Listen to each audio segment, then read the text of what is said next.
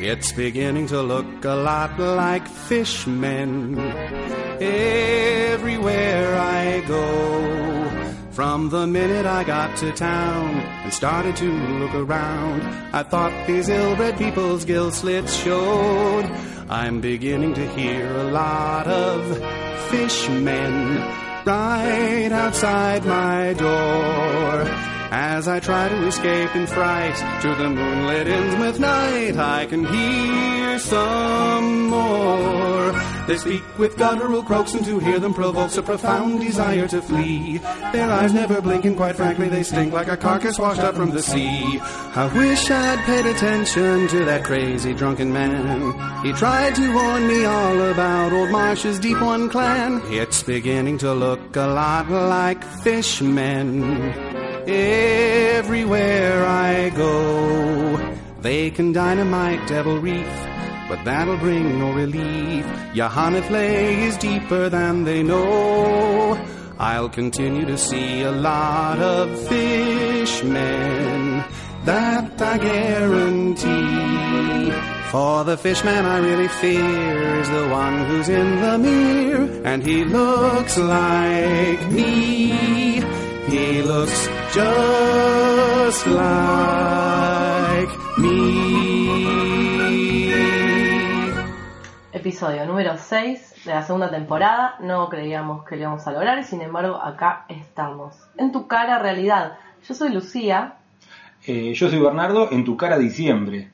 O sea, sobre, sobre la realidad diciembre. Bien, tenemos aparte de nuestras hermosas presencias, eh, siempre presentes, porque somos los que hacemos el Moncast, tres invitadas, o invitados, invitadas, eh, dos ya socios vitalicios. Sí, que reincidentes. Confiesan tal vez no escuchar tanto el podcast como quisiéramos, pero sin embargo... No, no, eh, Eugenia, un momento, vamos a decir que una es Eugenia y, y escucha, tiene casi todo escuchado. Hola, soy Eugenia. Y yo sí escuché Monscast. Tal vez no el mío, pero todo lo demás casi. Bien, tenemos a Nico, que está muy lejos del micrófono. Sí, que buenas tardes. Muy bien. Yo no, yo no escucho una mierda. Y tenemos a Ramón que está debutando en Monscast, esperemos que no sea la última vez. Bueno, gracias, gracias por invitarme. Y sí, yo no sé si me pueden hacer una prueba, una evaluación sobre Monscast para saber si eh, escuché todo, pero sí, lo, lo sigo mucho. Ah, mira, es como un Sí, desafío, sí, sí, sí. siento que tipo, que Sí. dijimos en el capítulo 3 de, o sea, Claro. y nosotros nos acordamos así. La trivia. Están acá, en realidad los trajimos para jugar una trivia de No. los capítulos anteriores.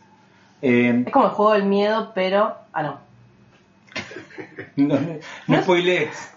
No por eso, no por eso no vamos a torturar a nuestros invitados, invitada e invitados, eh, pero sí por otros motivos es un eh, capítulo especial. Sí, porque finalmente vamos a hacer el especial de Navidad de Lovecraft. El especial que Bernardo por- siempre soñó. Es el especial que siempre quise desde que era chiquito. Sí. Un especial de Navidad de Lovecraft. Es más, le escribías las cartas a Papá Noel pidiéndole. Un especial de Lovecraft. ¿Por qué no sos Lovecraft? Era eso, eso era, ese era mi, mi- o sea, mi reclamo a Papá Noel. Bien, o sea que este capítulo todavía no decidimos cómo lo vamos a llamar, pero básicamente serían monstruos Lovecraftianos. ¿No le vamos a poner especial de Navidad de Lovecraft? Ah, bueno, Así ser. como forma de arbolito. Sí, como todos decían monstruos algo, ¿no? Sí. Pensaba. Pero a ver, ¿de qué, ¿de qué monstruos vamos a hablar? ¿De los monstruos que Monstruoso especial de Navidad de Lovecraft. Bien, me copa. Me copa que estemos produciendo en vivo el programa. Eh, y por otro lado, eh, nada, como pensar eso, ¿qué monstruos vamos a hablar? Los monstruos que están en la literatura de Lovecraft. Eh, sí, sí, sí, porque si hay un tipo que, eh, que le copaban los monstruos, era Lovecraft. Y si hay un tipo que influyó Sí. en eh, la literatura, el cine, la escultura, eh, la política y todo posterior eh, con los monstruos, es Lovecraft. Lo- Lovecraft creó este, una forma de, de- de- de- de pensar al monstruo y pen- de pensar la monstruosidad. Un imaginario de monstruos que marcó todo el siglo XX y llega todavía hasta nuestro siglo. Que está, que está terminando. La otra vez eh, con lo que hacía Spotify, ¿viste? Está terminando, vamos casi 20 años del el siglo no, no, XXI. el siglo no, para, para, la década, la década. ¿Viste Sí. eso que hizo, que hizo, bueno, Spotify, después le hacemos pip, porque Spotify no nos paga, es más, no estamos en Spotify, ¿por qué no estamos en Spotify? Ya vamos a estar en Spotify. Eh, que hizo que te ponía el artista de la década de bla. Yo ahí me quedé como, ah, es verdad, se está por terminar la segunda década del siglo, ¿qué está pasando? Sí, está pasando que el tiempo pasa y es el peor monstruo de todos. Y un poco como excusa, bueno, Lovecraft nació en 1890, entonces para mí como que estamos a un año de un aniversario cerrado de su nacimiento, ¿entendés? Ah, claro, sí, sí, sí. Nos estamos adelantando. Claro. Nos estamos, nos estamos adelantando, es verdad. Pero así que el año que viene no va a haber eh, 130 aniversario. Saca rápido la cuenta. Muy bien, demasiado para diciembre. Seguramente no son 130 años, pero bueno, qué sé yo. Eh, y se murió en 1937, así que vivió poquito. 47 años. Y eh, no sé si fue, fue mucho más lo que escribió que lo que vivió, supongo. Eh, porque es un- e- era un tipo muy, muy raro. No, no era la persona más sociable del mundo. Y a la vez sí porque no era sociable, pero el tipo creaba foros, grupos de WhatsApp, de la forma en la que podía, que era por cartas, ¿no? Eh, Era un bloguero del principio del siglo XX, el tipo. era, sí, era, sí, tenía un foro, Ar- armaba un foro y él moderó- mo- mm, moderaba el foro. Era un influencer también. Era un influencer. Alto influencer. Era alto influencer.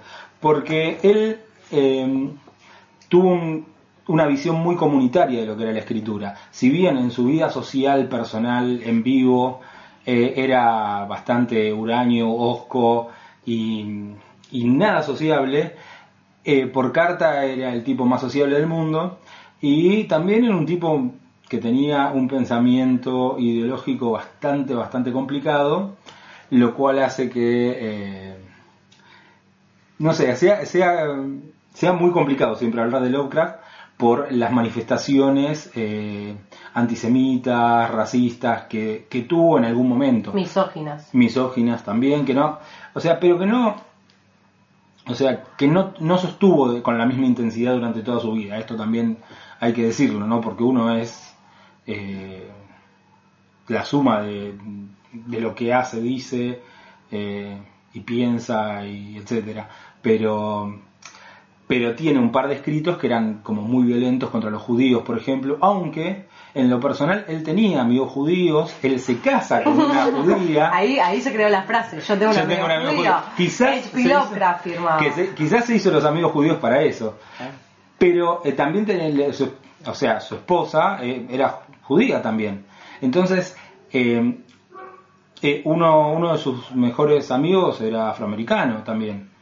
Entonces, era muy rara esta, esta confluencia de lo que pensaba en cuanto a la políticamente más abstracto y sus acciones eh, eh, sociales de todos los días.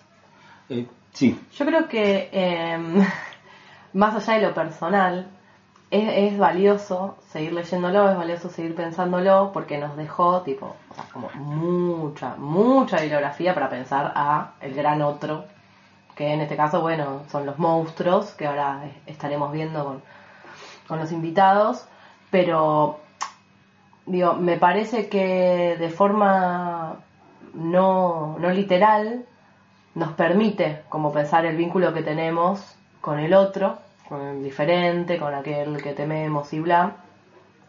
Y, y está bueno.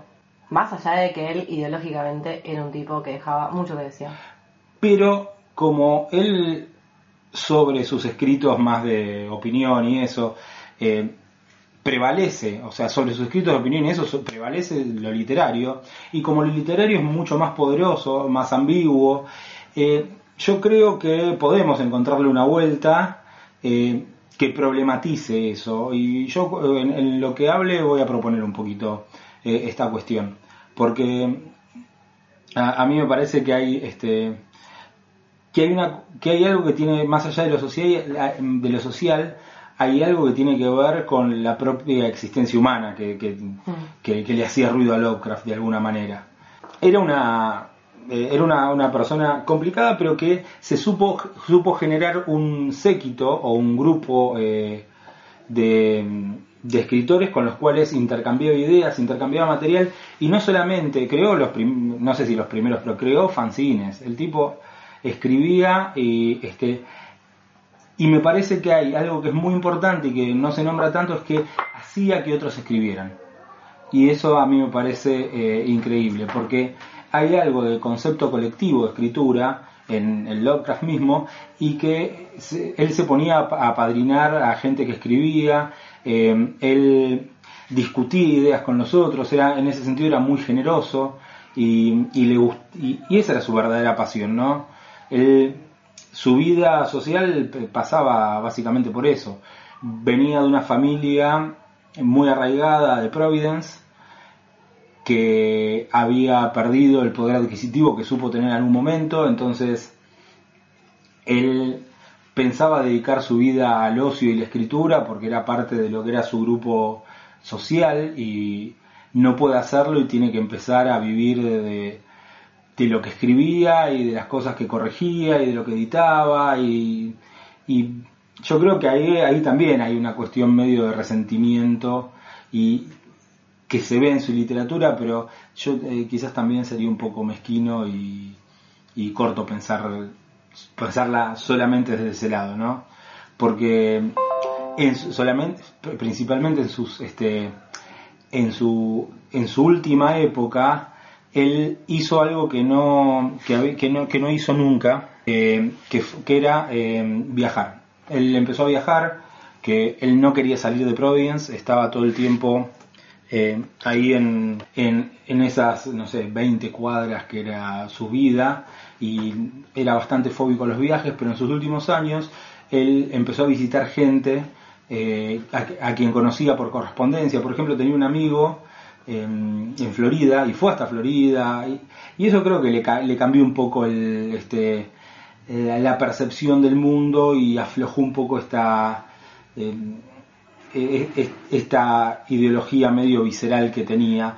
Eh, este amigo de Florida creo que tenía 15 años y es muy, muy raro, ¿no? Porque yo me imagino los padres que reciben al amigo del hijo y es un tipo de, de 45 años eh, que, este, que es Lovecraft encima. ¿no? Es- busquen fotos de Lovecraft porque es, es un tipo bastante, bastante particular. Es que me parece que parte de, de esa forma de pensar tiene que ver con una cosa muy cerrada, con esto que decís, que vivió casi toda su vida en el mismo lugar, y eh, nada, de una persona como muy sensible y muy temerosa de la afuera, que bueno, ya sabemos lo que origina el miedo con respecto a lo que pensamos de lo que no conocemos. Después en la literatura, y esto sí me parece interesante, se va como se va, o sea, por suerte no escribió realismo, si no, no estaría, o sea, si no creo que la historia lo hubiera condenado. Pero bueno, en el ámbito de lo fantástico, de la ciencia ficción, de lo que es la literatura más weird, o sea, el tipo pudo mostrar ese miedo que tenemos todos a lo desconocido, a lo que no sabemos cómo es, y bueno, por naturaleza tememos. Sí, estoy, estoy totalmente de acuerdo con lo que decís. Eh, por eso este, este programa, este especial de Navidad, va dedicado a Lovecraft eh, y hablar un poquito de algunos de sus cuentos y alguna cosa más que, va, que vaya surgiendo. Bien, bueno, arranco yo, eh, que ya le perdí un poco el miedo, porque en el capítulo 4 de esta temporada, Sí. en el que hablamos de dioses monstruos, estuvimos hablando de, la llamada de Cthulhu o Tulu o Tulu. Eh, y arranco un poco con un cuento que es de 1927, eh, que es eh, El color que cayó del cielo, o en inglés, pronunciado en inglés, The Color of, of Space, que es interesante porque ahí explicita la cuestión más cósmica. No pertenece el cuento a lo que es eh, la llamada saga, saga cósmica, del horror cósmico de, Lovecraft. Es un cuento que está por fuera de eso, no, no aparecen ni Cthulhu ni los otros eh, antiguos. Pero me pareció interesante esto. Antes de empezar a grabar, Nico hablaba de la gran nada de la existencia por un evento muy, muy doméstico. Y sin embargo, eh, estamos grabando un domingo además. eh, tendríamos que estar armando el arbolito o no, no lo sabemos, cae la noche. Nos enfrentamos a diario, diría, con el sinsentido que podría llegar a ser la existencia. Básicamente porque entendemos que no hay más allá que esto. No hay más que lo que vemos. Esto es todo, amigos. Y la verdad que cuando no está bueno, puede resultar bastante deprimente. Y Lovecraft, que en realidad tiene un montón de cuentos en los que la gente se vuelve loca y la pasa recontra mal y yo qué sé, me parece en este sentido un autor que nos da una esperanza. Porque él, yo diría, sabe, tiene la certeza de que hay algo más. Él está convencido que el mundo no puede ser solo esto. El problema, claro está, es que lo que está por fuera de nuestro alcance cotidiano es tremendo, es ominoso, es imposible de ser dicho. Eh, él dice en varios de sus relatos que no estamos solos en el universo y está esta certeza de que lo que nos rodea no es nada bueno, siempre es amenazante. Eh, un breve resumen del cuento. Eh, en una región de granjas, un día cae un meteorito la región es eh, más campestre, me sale, pero no es la palabra, más rural, ahí va, más rural, está tipo en las afueras de Arkham. Tenemos el típico narrador Lovecraftiano que se entera de la historia por el relato de otro personaje. Eh, y él va ahí a obtener información porque están eh, en esa zona por construir una, una alberca, que sería como un estanque, quieren como inundar la, región. Y al narrador le llama la atención la presencia de eh, lo que él va a llamar, al menos en la traducción del español, el marchito erial. El erial que es un yermo, una tierra muerta, un lugar donde no, no nace nada, no puede crecer nada, es un lugar eh, infértil y es un lugar bastante atemorizante. Y él empieza a preguntarle a la gente de, de la zona eh, qué pasó con esa, con esa parte del campo. Y mm, le hablan de los extraños días. Y lo mandan a hablar con un tal Amy Pierce. Para los extraños días no era una familia de ahí, ¿no? los extraños días, es buenísimo. Eh, no sé cómo es el original de inglés, pero la, cosa de lo weird, me parece que este cuento eh, es particularmente weird. Y está muy, muy cerca del terror. Porque hay otros en los que mm, él trabaja, Lovecraft trabaja más con el horror. Pero acá tiene escenas, bueno, después vamos a hablar del cine y la película se, se, hizo y estamos ansiosos por verla. Hay varias. Eh, ya hay otras de hay varias, hay varias versiones de, este, este, cuento. hay como, hay como tópicos del cine de terror en este cuento eh, que además va como en una escalada, ¿no? Porque este eh, Amy le cuenta que bueno, que hace unos pocos años nada más, en la década de los 80, de 1880, eh, cayó un meteorito en la zona y bueno, cayó toda la gente de Arkham, los periodistas, unos científicos, yo qué sé, de la Universidad de Miskatonic, bla, se y, se llevaron al meteorito para, para analizar y ya se empezó a, comportar de manera extraña porque eh, una de las cosas es que se iba achicando hasta que finalmente se desintegra. Y la otra, que es lo que da el nombre al cuento, es que tiene como si fuera un glóbulo, dice la traducción, yo me lo imagino como un corazón, ¿no? Eh, más blando y de un color que eh, no es un color de este mundo. Aparece toda la cuestión de la incognoscibilidad en, este relato, que me parece muy interesante, que es pensar que a lo otro, lo que puede llegar a venir del espacio, la, posible vida extraterrestre, es eh, ontológicamente imposible de ser comprendida. Porque estamos hablando no de eh, los aliens de las películas pochocleras, eh, que de pronto hablan en inglés. ¿Por qué? Eh, sino que estamos hablando realmente de una forma de vida no humana, completamente desconocida, eh, a cuya intelig- inteligibilidad no podemos acceder. Y acá aparece la cuestión del color, como clave de esta incognoscibilidad. Este color no es de esta Tierra, eh, el meteorito antes de desaparecer brilla un poco con este color, se muestra y bueno, finalmente como dijimos se desintegra. Asunto que este Ami es eh, amigo de un tal Naum, que es el dueño de la granja en la que cayó el meteorito. Y entonces empieza acá la escalada eh, de, de terror, porque una vez que el meteorito ya no está, ya no se lo ve, y esto me parece también súper interesante en el relato, o sea, no es más visible la amenaza, y sin embargo es ahí cuando corroe primero la Tierra. Y hay dos movimientos. El primero es que las cosas empiezan a crecer más de la cuenta. Pareciera como una explosión de fertilidad eh, inesperada, los frutos son más grandes, eh, parece que se puede cosechar antes de tiempo. Y sin embargo, cuando esos frutos se, prueban, son in- insoportablemente amargos. ¿no? Em, hay unas huellas raras en la tierra, es que los conejos están saltando más de la cuenta, etc. Entonces, este movimiento, que es como que todo crece y todo es medio hiperbólico y pareciera estar lleno de vida, tiene la contracara en el movimiento que hace el meteorito, que es el de la desintegración.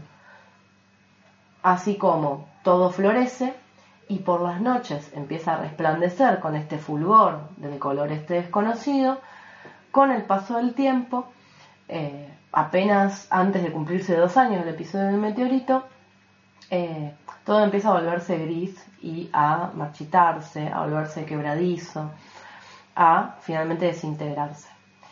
El problema, y acá me parece que lo vamos a enganchar un poco con lo que comente Nico, con el cuento que comente Nico, eh, es la cuestión del núcleo familiar que se ve como comprometido con la llegada del meteorito.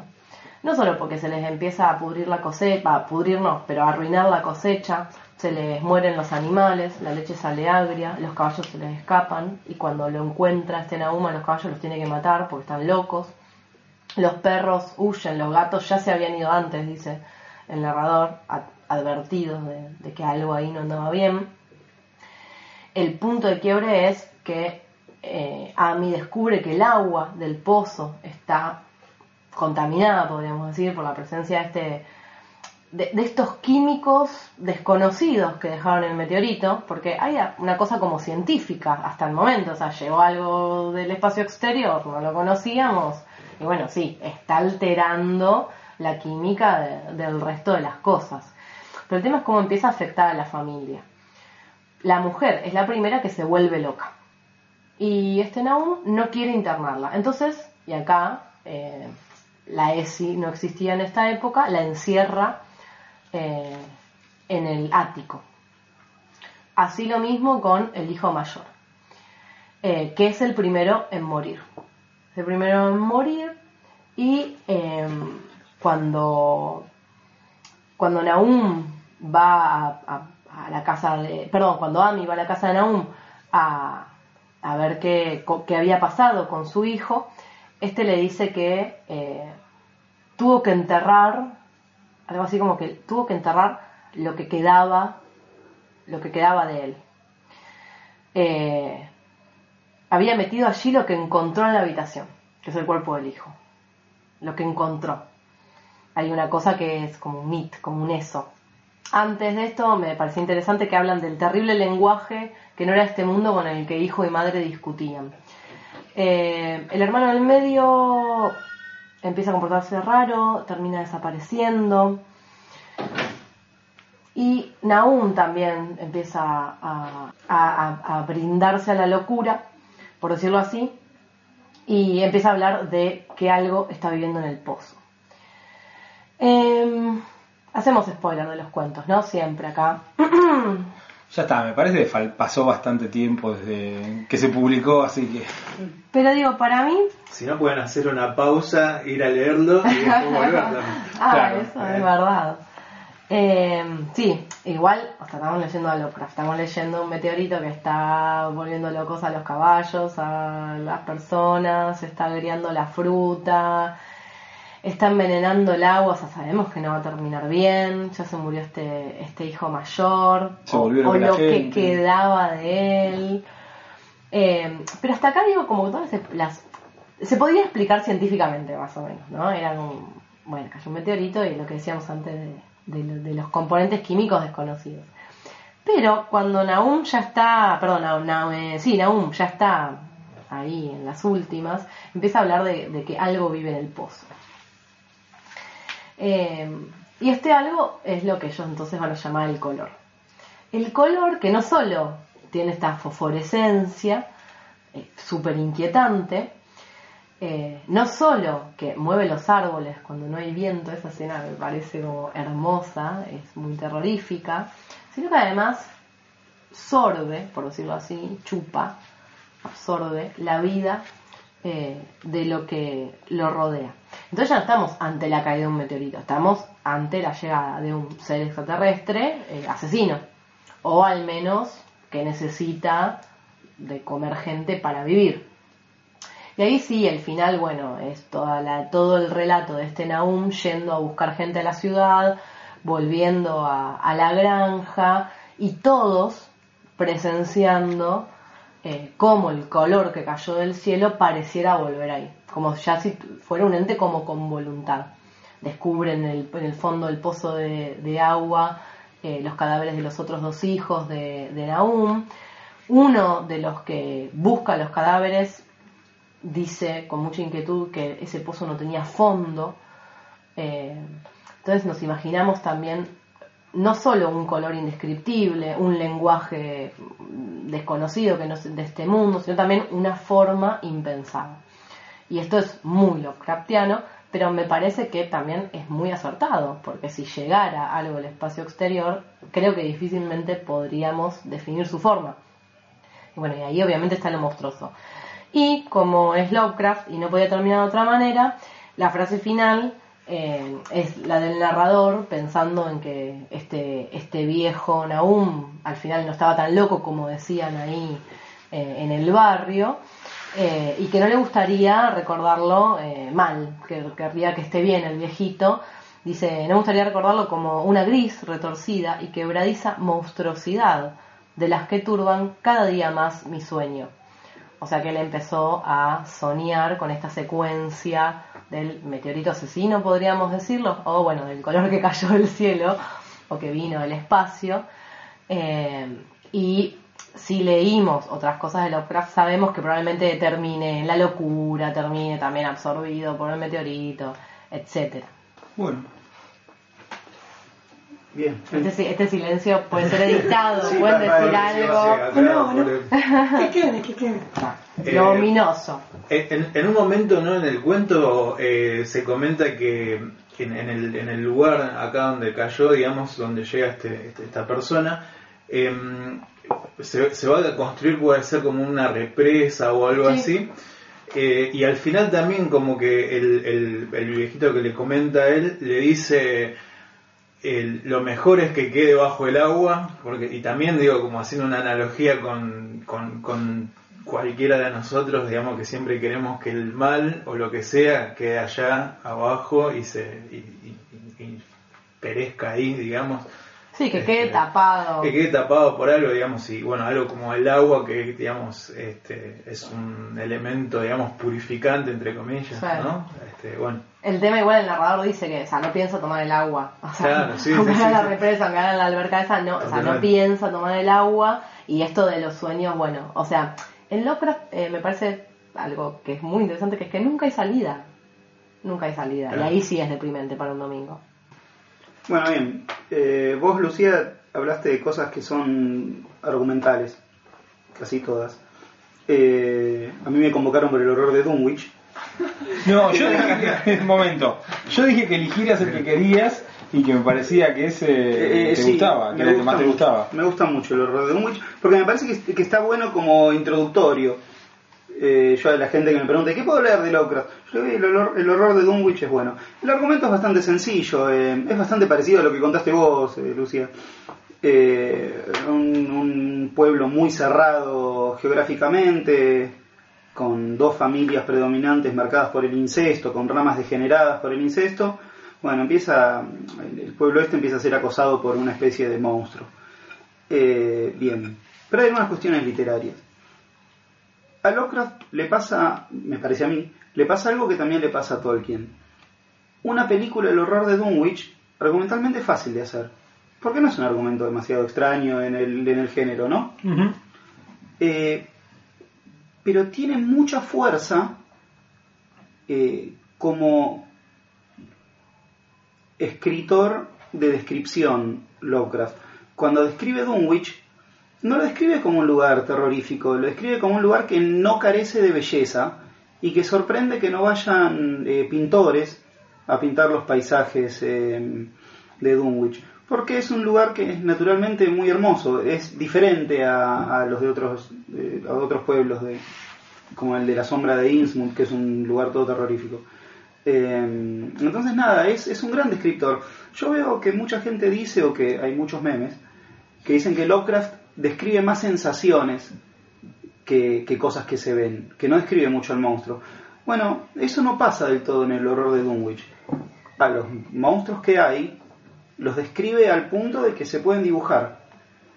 Eh, por eso, si buscan eh, ilustraciones de, de este libro o, El horror de Dunwich ilustrado, está y, y está muy bien porque es muy preciso en la descripción.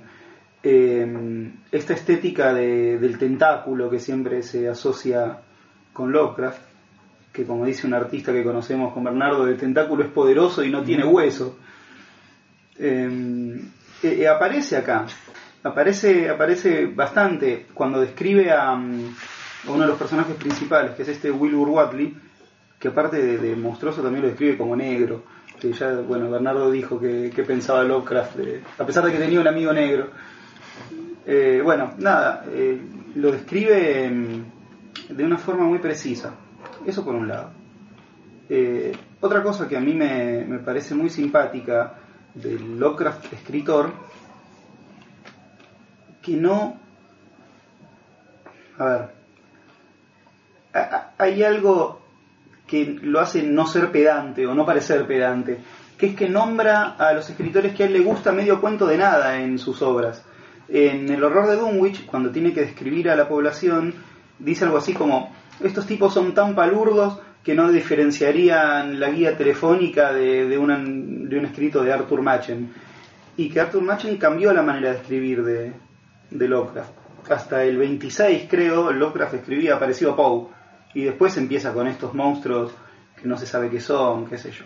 Y ya hablamos de Machen, ¿no? Sí, También el hicimos capítulo una- de Dioses. en el capítulo de dioses Monstruos. eh, monstruos. Bueno, y, y esto de, de- la estética de- del dios monstruo, el dios monstruoso, está re presente en Lovecraft. Mm. Eh, el, el dios que no entiende la humanidad, porque la humanidad es básicamente un conjunto de parásitos para, para, estos, para estos dioses o, o- o seres. Claro, no le importa eh, entender demasiado a la humanidad Exactamente, no, como que no la registra. Eh, nada, eso. Eso me parece muy llamativo. El Lovecraft eh, como, como, como persona que describe, como, como poeta de alguna manera. Eh, eso de, de que a Dunwich se llega por error y dice, el viajero que se equivoca el camino y emprende el camino que va hacia este lugar, va a encontrarse con que es muy hermoso y están los lugares, eh, la geografía es muy importante. Está Sentinel Hill, que es el lugar donde pasan las cosas, el barranco, que es el lugar donde, donde uno de estos monstruos eh, se esconde. Son, es, es una novela de lugares. A diferencia, me parece que el color que cayó del cielo y de muchos otros más, eh, no es el afuera el que contamina el adentro, la, la- el hogar, la casa familiar. No es lo, no- no- o sea, está el marchito erial, ¿entendés? Que pudre la familia esta, en la que todos se vuelven locos, se van muriendo. Eh, y en otros cuentos tam- también pasa eso. El afuera eh, llega al adentro y lo, lo, lo corroe. lo, lo, destruye, lo, lo, lo afea. Acá Claro. es al revés. Acá las familias empiezan a pudrirse desde adentro a través del incesto y a través de estas relaciones con estas fuerzas antiguas y misteriosas que ya conocían los indios del, del lugar. Pero, mm, como dije antes, eh, eso tiene que ver con lo argumental, que, que es, es verdad, se, se diferencia mucho eso. Eh, argumentalmente es re parecido al el color que cayó del cielo. El primer cuento que yo leí de Lovecraft fue eh, El horror de Dunwich. Y me, me impresionó eh, impresionantemente. Hmm. Me, me dejó eh, muy, muy, muy marcado. Yo había leído cosas de. Había leído cosas de Poe y eso, y tenía 13 años y mi viejo me regaló eso y fue como, fa. Eh, hay algo. eh, hay algo que tiene que ver con ese núcleo familiar que aparece ahí, que a mí eh, me parece que tiene un poder y una fuerza gigantes. O sea, esta cuestión de que el- esta cabeza de familia piense en, sus, eh, en su descendencia como, como, como puertas o como, eh, o, como medios para, eh, para algo que está más allá de- del mismo y que, y que es su propia perdición en algún, en algún punto, ¿no? Y no sé, a mí eso de chico me pareció alucinante. Sí, perdón.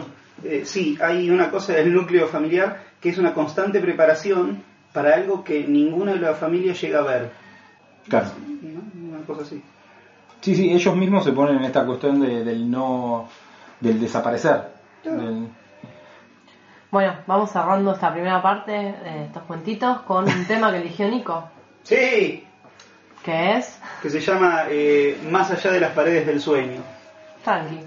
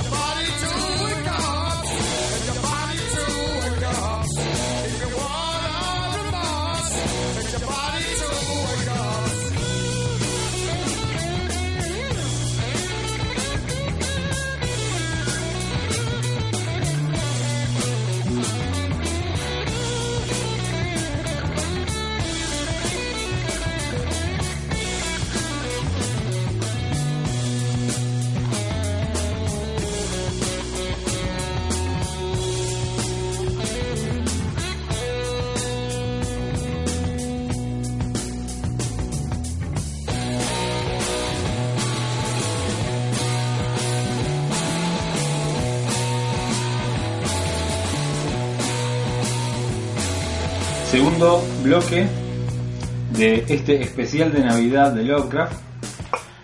Colgamos guirnaldas, estamos comiendo, ¿cómo se llama? Garrapiñada. Y de- de- en un rato cortamos el Tulu. El tur, El tur- turborrón. Ah, hay, hay que hacer este. Sí. Comida Lovecraftiana. Seguramente en algún lugar se está haciendo. Sí, seguro. Seguro, tanto tentáculo. Bueno, la paella, perdón, pero para mi gusto de vegetariana es muy ominosa. Es Sí. bastante Salen los una tentáculos paella, del plato, pero, boludo. Qué La paella. pero a mí me gusta. Yo cuando era chico y comía arroz con calamares, jugaba a que era este, de, de invasión extraterrestre porque sacaba la lengua con el calamar. ¿Viste? Tengo que confesar eso. Bueno, y vamos a comentar eh, dos cuentos más, ¿no? Ahora. Sí, vamos a empezar con La sombra sobre Innsmouth, que es eh, de 1936. Y este relato, yo iba a comentar otro. Y de golpe cambié de parecer, eh, me dieron muchas ganas de, mm, de comentar este, en parte porque escuché hace poco una ponencia que lo, que lo retomaba y, y quise, este, y quise...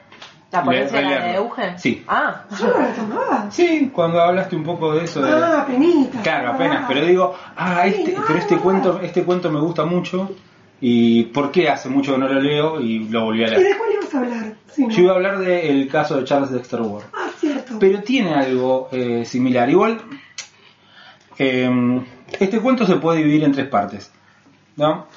Eh, la primera parte que es como toda la preparación que hace Lovecraft, eh, que vos también la, la resumiste un poco, Lucía, cuando... eh, bueno, Bernardo.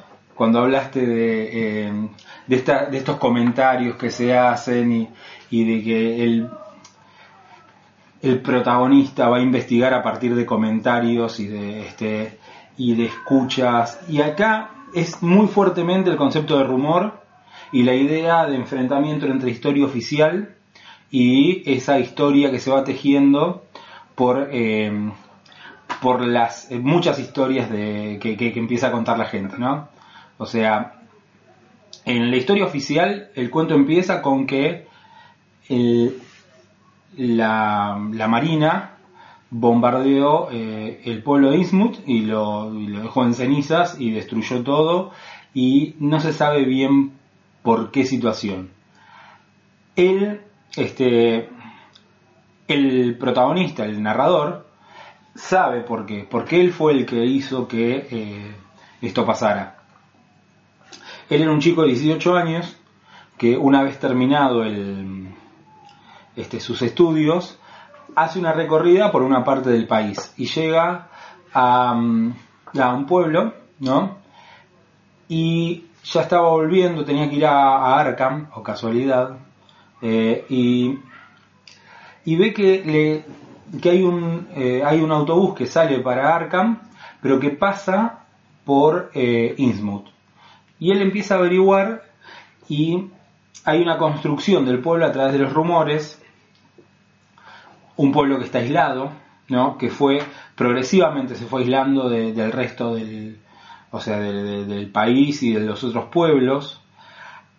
Hay una mención a una extraña plaga de 1846 que eliminó a gran parte de la población. Y hay historias eh, en torno a una figura que es la figura de Owen Marsh, que era como un como, como un hombre fuerte en el pueblo, era, era un caudillo de- del, del pueblo que si bien no tenía una este, si bien no tenía un cargo político, tenía poder y, e imponía y se imponía sobre, sobre el pueblo, ¿no? Y esta figura, Owen Marsh, eh, es una figura extraña que se va construyendo a partir de relatos que cada vez lo primero más este, de forma más tangencial y cada vez lo van ligando más a eh, tratos con demonios, encuentros, encuentros de tesoros o ritos macabros, pero que no terminan de, eh, cuajar o, no, no, no sabemos bien de qué se está hablando. ¿no? Eh, también se empieza a contar eh, situaciones que tienen que ver con la deformidad que, va, que aqueja a los, a los pobladores. ¿no? Los pobladores tienen una- unas características físicas muy muy particulares, la mayoría de ellos, que algunos dicen que es por mezclarse con otras razas, y otros dicen que es una enfermedad. Entonces no, no se termina de saber eso, ¿no? Sin embargo, lo que se sabe es que eh, hay eh, las, las personas que van ahí y pasan una noche terminan locas o desaparecen. ¿no?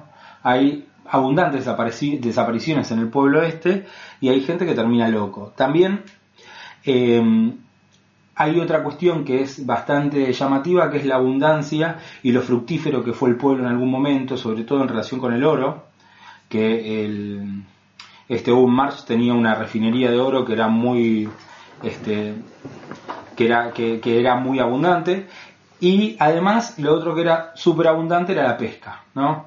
Eh, parece que la pesca era extrañamente abundante y que esta gente a veces comerciaba con joyas que eran bastante raros y tenían una extraña procedencia. Lo que a cualquiera este, e- espantaría, a nuestro protagonista le genera mucha intriga y no ve la hora de ir, tomarse el bus, hacer el, tour por, por Innsmouth y después irse para Arkham, ¿no? Eh, pero antes de eso le dicen que ahí en el pueblo en el que estaba hay una joya de las de estas extrañas y la va a ver y la joya es una cosa irreproducible, extrañísima, que no se sabe de qué material está hecho, que tiene eh, componentes que no son identificables, Ah, usa la palabra alienígena, ¿no? Eh, inscripciones eh, que aumentan este carácter fantástico y fórmulas que son desconocidas. y hay una representación de monstruos que son mitad pez, mitad evatracios, una cosa medio extraña, ¿no? Y utiliza otro, otro concepto que es el de la maldad inhumana. Él dice que la presencia de esa joya le provoca o le, o le da la sensación de que hay una maldad inhumana que es la que hizo eh, este, este, esta billutería. Lo de la estatuilla también es como una constante, lo veíamos cuando hablábamos de la llamada de Cthulhu. Sí. La estatuilla hecha con algún material que no es de este planeta, bla. Sí, y que ya es como que está en el...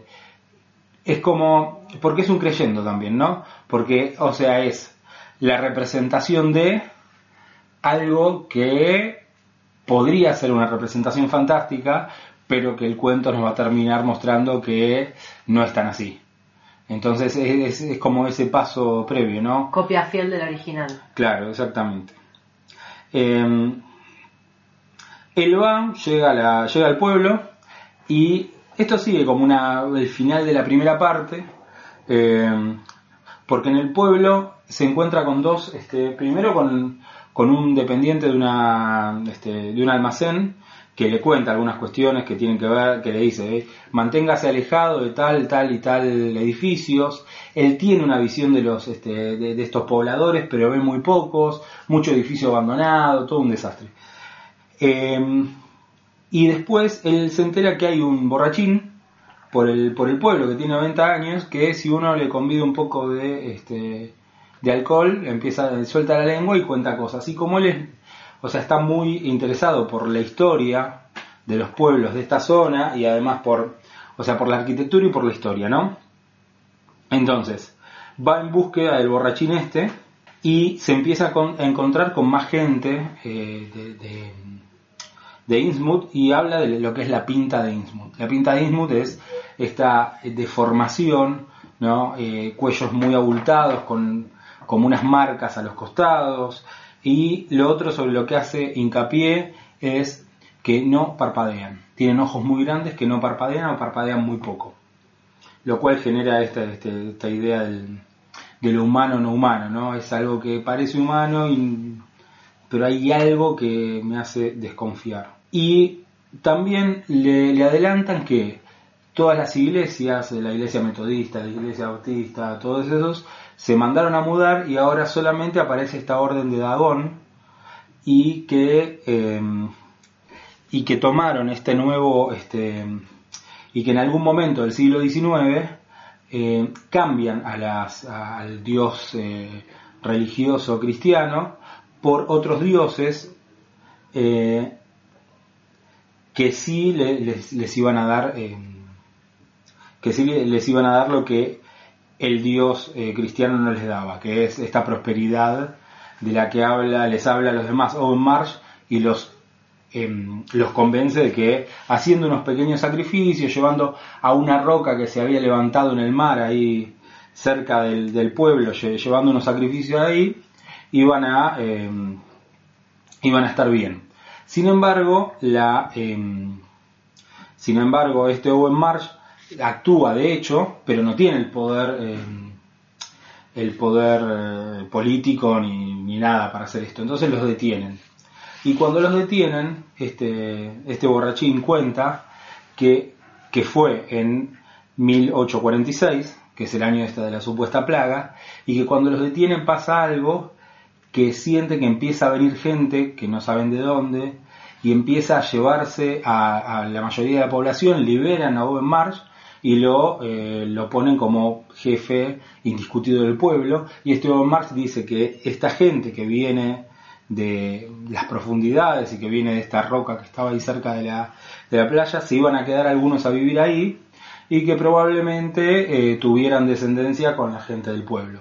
Todo esto contado en la voz de un borracho eh, de 90 años.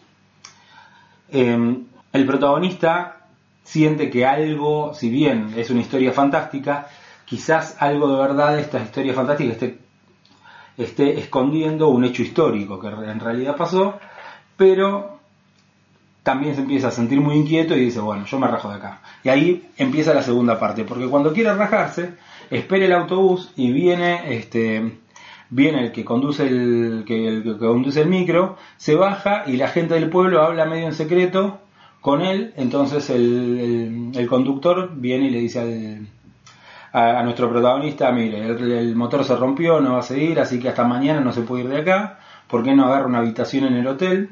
Y esta es como la segunda parte, que es la, que es la parte más climática, ¿no? Porque acá pasa de los cuentos y las historias que, que- que venían construyendo esto de afuera a la vivencia del porque él a la noche en la habitación pone tranca en todas las puertas y dice que no se puede dormir y que escucha ruidos eh, extraños y una lengua que no termina de entender qué es y cuyos sonidos incluso no terminan de ser humanos.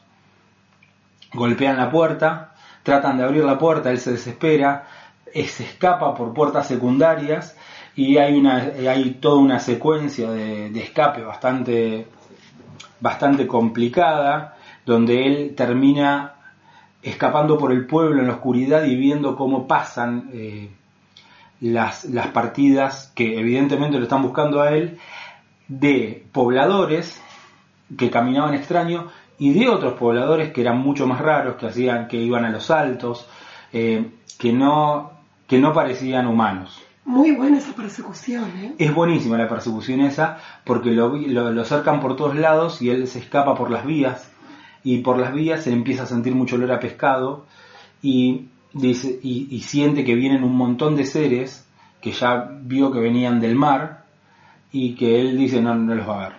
Él dice, yo acá cierro los ojos, y que sea lo que sea, yo no voy a ver nada de esto, pero al toque dice, no, la verdad es que teniendo eso enfrente tenía que verlo. Entonces él dice que ve a estos seres que son seres claramente, eh, eh, claramente no humanos, que recorren en la, en la noche, evidentemente buscando la ley y se desmaya. Al otro día se despierta y se va a, y, se vuelve al pueblo del que había salido y se toma un tren a Arkham y se deja de.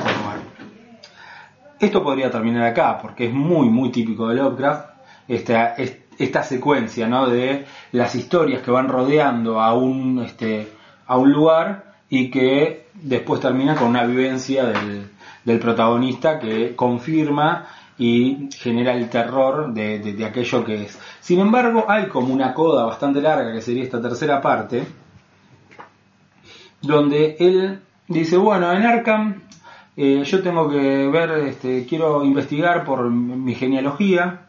¿Cómo le Entonces, gusta investigar a este al- personaje? sí, y y son los personajes de Lovecraft son así. Les gusta investigar y se joden. El conocimiento te jode la vida. Está para Lovecraft el conocimiento eh, solo genera, o sea, la- la, mm, el conocimiento solo genera tragedia, locura, muerte Es y que que es todo muy vaya mal. trágico eso. Sí, sí, sí, la anagnórisis te jode, te jode, te jode. Eh, y entonces él investiga y encuentra en su genealogía que hay alguien, una señora que es, o sea, una bisabuela de él, que es Marsh de apellido. Entonces empieza a investigar más profundamente, va a una casa de unos parientes e investiga más profundamente y descubre que esta señora eh, Marsh era hija de este Obed Marsh y su segunda mujer, que la segunda mujer de Obed Marsh era una, uno de estos seres acuáticos. Entonces en su propia sangre existe esta, digamos, esta alteración. Y él descubre que va a estar condenado a vivir para siempre. Descubre que está condenado a la eternidad. Que en un momento aquellos que tienen parte de sangre de estos seres eh, de los profundos, ¿no? Le dice profundos. Ellos, ellos que tienen este, esta, esta cosa de los profundos, este, cuando se hacen viejos se transforman completamente y se van a vivir al mar, como la sirenita, pero eh, esperando el día que aparezca el Tulu, lo llame y eh, hagan pelota a la humanidad. A él este, esto a veces le copa y a veces no. Se compra un arma. Porque De última es un propósito en la vida, es tener un propósito, es verdad. Y además, este, ¿qué vas a hacer? Estás ahí en el fondo del mar. Al- eh, o sea, un anhelo tenés que tener. Y el anhelo de ellos es destruir a la humanidad. Como el de cualquiera. Y, y claro, entonces estos sueños, ¿no? que son medio proféticos, donde él se encuentra con sus antepasados, eh, di- él dice, "De- tendrían que asustarme, tendría que horrorizarme por esto, pero la verdad es que no. Cuando estoy despierto me horrorizo, pero cuando lo estoy soñando no, me parece que está bueno. Y este es este, el final, que a mí lo que me parece interesante de este, de este cuento es que el, es que el protagonista es el propio monstruo, ¿no? Y no es la cosa externa eh, que viene a atacarme, sino que está dentro mío, ¿no? Porque hay, hay una cuestión, y esto se marca un poco en el, en el cuento, que tiene que ver con el concepto de involución, ¿no? Es como eh, una, una de las... Este, de las teorías es que la, vida se origina en el mar y, y, digamos tenemos la cuestión del pez, la cuestión del batracio anfibio y después el ser humano y acá es como una vuelta a la profundidad del mar, ¿no? al, origen de esa, este, de esa vida que, eh, que degeneró en, ser humano Eh, y que eso está en prácticamente toda la humanidad, en toda la humanidad está eso, eh, esa cuestión. Por eso a mí me parece que que es interesante y que no es simplemente eh, un discurso que, podría tomarse como racista o un discurso eh, xenófobo, sino que hay algo que tiene que ver con la condición humana que es esta, esta condición degenerada de alguna manera y que niega este origen acuático. A mí este cuento me, me- gustó un montón lo- no lo recordaba tanto y ahora que lo volví a leer fue como fa. Sí, hay algo también el error de descubrir una herencia como infame, como que te enteres, no sé, que tu bisabuelo era Hitler. Ponele. ¿No? Como está, está, eso, como la otredad que se puede transmitir eh, a través de la sangre. Claro. Y además es un horror muy extraño porque, o sea, él, su denuncia hace que el gobierno los bombardee, entonces está bombardeando su propio linaje, eh, sin saberlo. Y es, eh, o sea, hay una, hay una vuelta ahí que, que a mí me parece muy interesante porque el monstruo termina siendo el protagonista. Sí. Bueno, eh, sí, es un muy buen cuento. Y ahora vamos a otro que está relacionado con este, que es La cosa en el umbral. Que no se habría que ver con cuando de la sombra de Innsmouth, porque La cosa en el umbral parece que lo escribió en 1933, Mm. si bien se publicó en 1937, pero retoma cosas de Innsmouth, ¿no? Y bueno, yo le elegí este ante esta convocatoria porque dentro de la producción de Lovecraft es un cuento en sí anómalo, extraordinario y monstruoso como cuento, ¿no? Porque tiene una serie de características que por ahí lo separan y lo diferencian del resto. en principio todo lo que es la visión cómica y estas cosas como antihumana, ¿no? que hay en tantos cuentos y textos en general de Lovecraft, acá parece eh, desenfocada, no está en primer plano, sino como que está en el trasfondo de los hechos que se narran, no es el centro del relato ni la causa inmediata del horror. Eh, acá, por el contrario, el foco del cuento está puesto en asuntos más bien domésticos, podríamos decir, que es la construcción de los personajes y las relaciones de estos personajes entre sí. Sí, o sea, las relaciones interpersonales, los vínculos, que no es algo que se ve mucho en otros cuentos de Lovecraft. Entonces, por un lado esa anomalía. Y por otro lado, ya que tenemos el único personaje femenino fuerte e importante de toda la obra de Lovecraft, eh, y que es además el personaje en el que se encarna la amenaza y el mal. En este cuento sí que es eh, Asenat. Ahora, y esto que acabo de decir hay que relativizarlo un poco porque Asenat no es plenamente una mujer, esto el propio cuento lo va a deconstruir, sino que como este cuento tiene que ver con el cambio de, mentes y de personalidades, ¿no? la proyección de una mente al cuerpo de otra persona, en verdad en el cuerpo de mujer de esta chica, porque es muy jovencita, en verdad vive el espíritu de un mago, que es su padre, y que tal vez ni siquiera sea el espíritu de su padre, sino un ente cómico, maligno, que a veces se identifica con un it, ¿no? con un eso. Entonces, como esta cuestión genérica se borronea, o sea, se escribe y se borronea al mismo tiempo. Por un lado, por eso no es plenamente una mujer, sino que es un, es un él y también es un eso. Y por el otro lado, porque es un híbrido, ¿sí? De, de esta chica, de Asenat, se dice que en algún momento justamente su madre no es una mujer, sino que es una profunda. ¿sí? Su familia proviene de Innsmouth, o sea que ella es un híbrido ¿no? Eh, acuático, batracio, humano. Tiene los ojos eh, como de pescado que tiene la, gente en Innsmouth, etc. Pero bueno, ya llegó eso. La estructura del cuento es circular.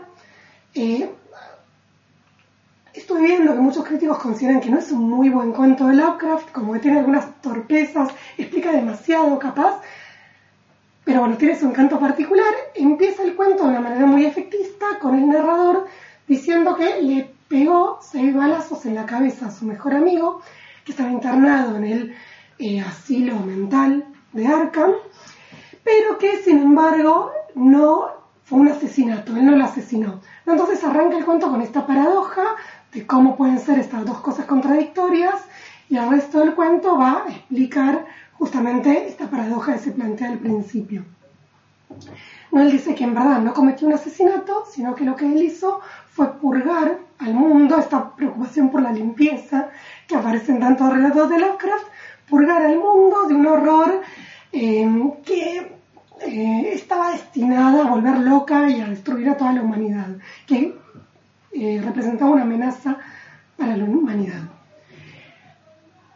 enseguida lo que descubrimos es que por qué él dice que no asesinó a su amigo, porque este cuento justamente tiene que ver con este tópico de la, el intercambio de mentes, de personalidades, ¿no? Entonces, lo lábiles que son las identidades, ¿no? Y la fluctuación entre distintas mentes que van ocupando distintos cuerpos sucesivamente. Hay un triángulo de personajes principales. Eh, tenemos por un lado al narrador, eh, Daniel Upton, sí, que en este triángulo es como el personaje más adaptado socialmente de alguna manera, es un profesional exitoso, tiene esposa, tiene un hijo varón, esto va a ser importante. O sea, tiene sus gustos literarios y sus refinamientos tan importantes para Lovecraft, pero es una persona adaptada socialmente. Su mejor amigo, Edward Derby, que, se, que es como un personaje que es eh, muy adepto a la literatura, las ciencias ocultas, pero el que se marca mucho tiene una personalidad débil, una voluntad muy débil, por ejemplo, eh, que siempre vivió muy pendiente, muy a la sombra de su familia, en especial de su madre, que recién cuando su madre murió pudo liberarse un poco, y que estudia en la Universidad de Miskatonic, ¿no? sobre todo artes ocultas. ¿sí? lee libros y participa en ritos esotéricos. Y el tercer personaje es Athenath White, sí, que es esta chica mucho menor que este Edward Derby, que justamente su rasgo principal es que tiene una personalidad muy fuerte y dominante, una voluntad fuerte, esto se marca mucho, y que es una hechicera, una maga. Y es esta chica que mencionaba antes que tiene una ascendencia eh, mixta, ¿no? Ella es una híbrida entre un humano, que era un mago poderoso, que está muerto, supuestamente, Ephraim White, y una profunda, una mujer velada de la que no se sabe nada. Entre Asenat y Edward, bueno, hay una fascinación muy inmediata porque los dos em, comparten este interés por lo oculto y muy rápidamente se casan. Y ahí vamos a ver, muy rápidamente el cuento nos va contando una serie de revelaciones. Por un lado, que en verdad en el cuerpo de ella lo que habita es la personalidad de su padre, ¿no? que justamente para, para escapar a la muerte, para lograr la inmortalidad, lo que hizo antes de morir fue eh, proyectarse al cuerpo de su hija, que como que siendo una nena tenía una, una voluntad todavía no muy fuerte, este, era vulnerable, entonces la desalojó a ella, que ella quedó presada en su cuerpo de anciano, y la mató dentro de ese cuerpo, eh, o sea, a tal punto llegaba el afán de inmortalidad de este mago, al punto de no importarle su hija.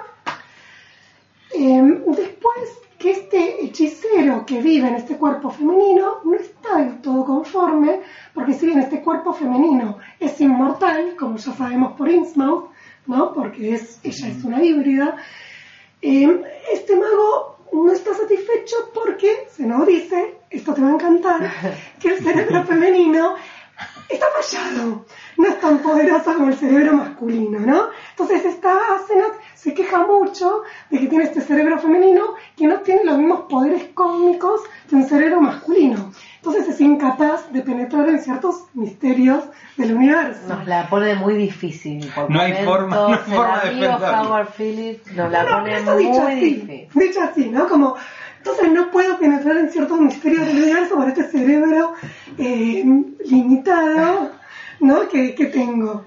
Entonces ella se queja mucho.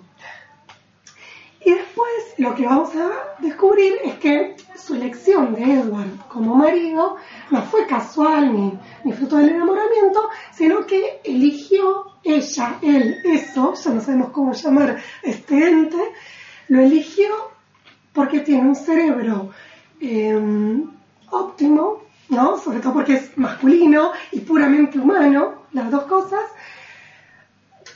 y porque tiene, tenía una, debil- una voluntad débil. Entonces ella le va a poder dominar y controlar. Y acá hay algo muy interesante, ¿no? Porque entonces en este, este matrimonio aparece representado como si fuera el espacio de una lucha entre dos voluntades de entrada, o una lucha entre sexos además, ¿no? Una lucha de poder, donde uno, si no tiene la voluntad suficientemente fuerte, corre el riesgo de quedar desdibujado y eventualmente anulado por el otro y perder su identidad y perder su independencia y perder sus características.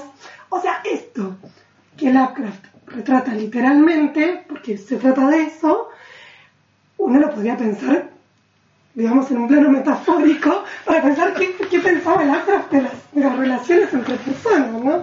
Uno es un peligro, la verdad, llegar a involucrarte tanto con otra persona. Y de pronto el matrimonio que no solo estás compitiendo siendo hombre, ¿no? Con tu mujer, sino con el padre de tu mujer.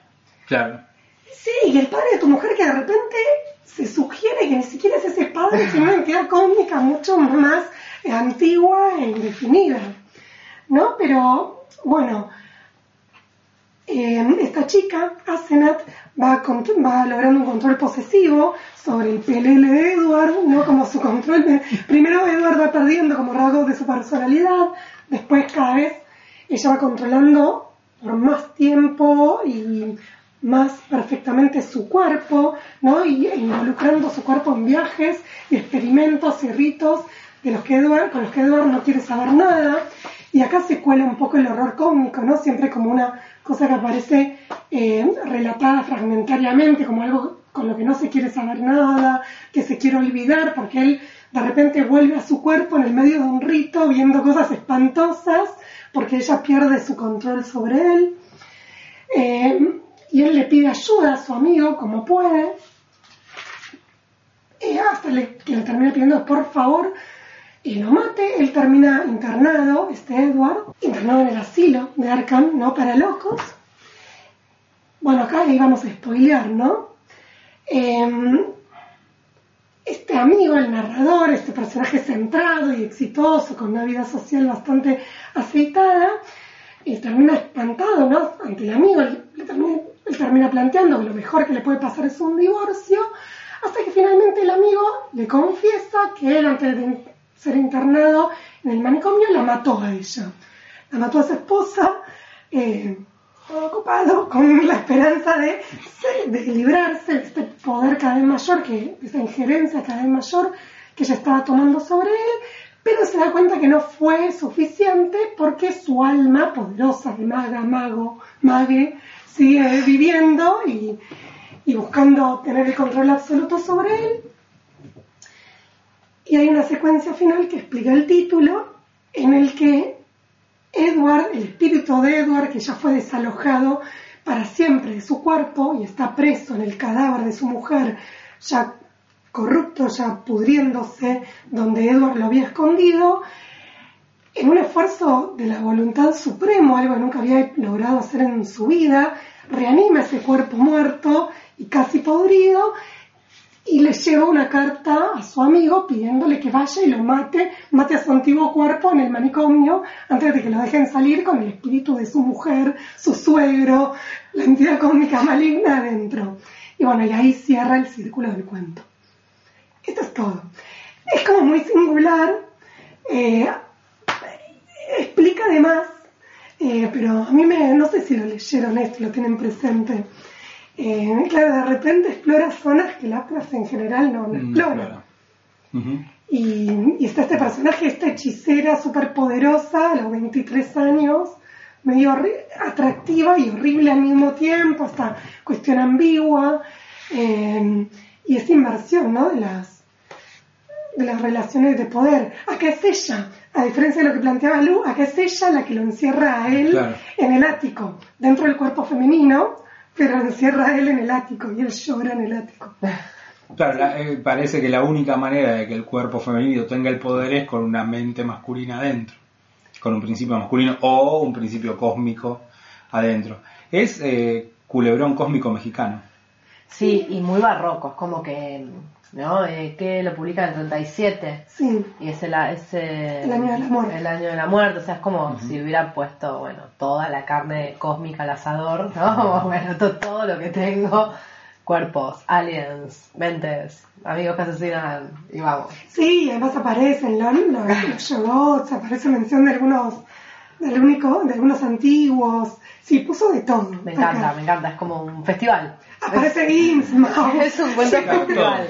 Es, es como un episodio de Navidad. Claro. ¿no? Como, El crossover, el crossover de Lovecraft. Es un alto crossover, por sí. Lovecraft. Bueno, hay que ver si Lovecraft tenía un amigo profundo también. Bueno, y vamos cerrando esta segunda parte. Sí, con, Nos si ustedes quieren, si no tienen nada para ¿no? decir. ¿Eh? ¿Con, ¿Con qué tema nos vamos?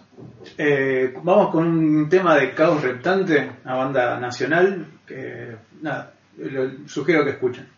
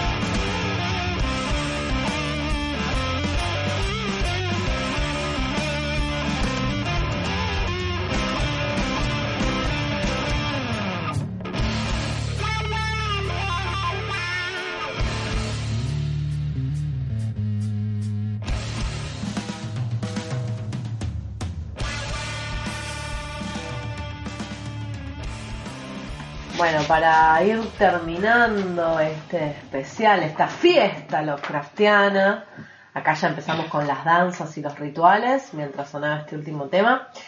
Eh, tenemos, bueno, a Ramón que nos va a hablar un poquito de las versiones audiovisuales. De la Sí, sí, algo de, de lo que se hizo hasta ahora eh, en cine o, o- o también cortometrajes, ¿por qué no?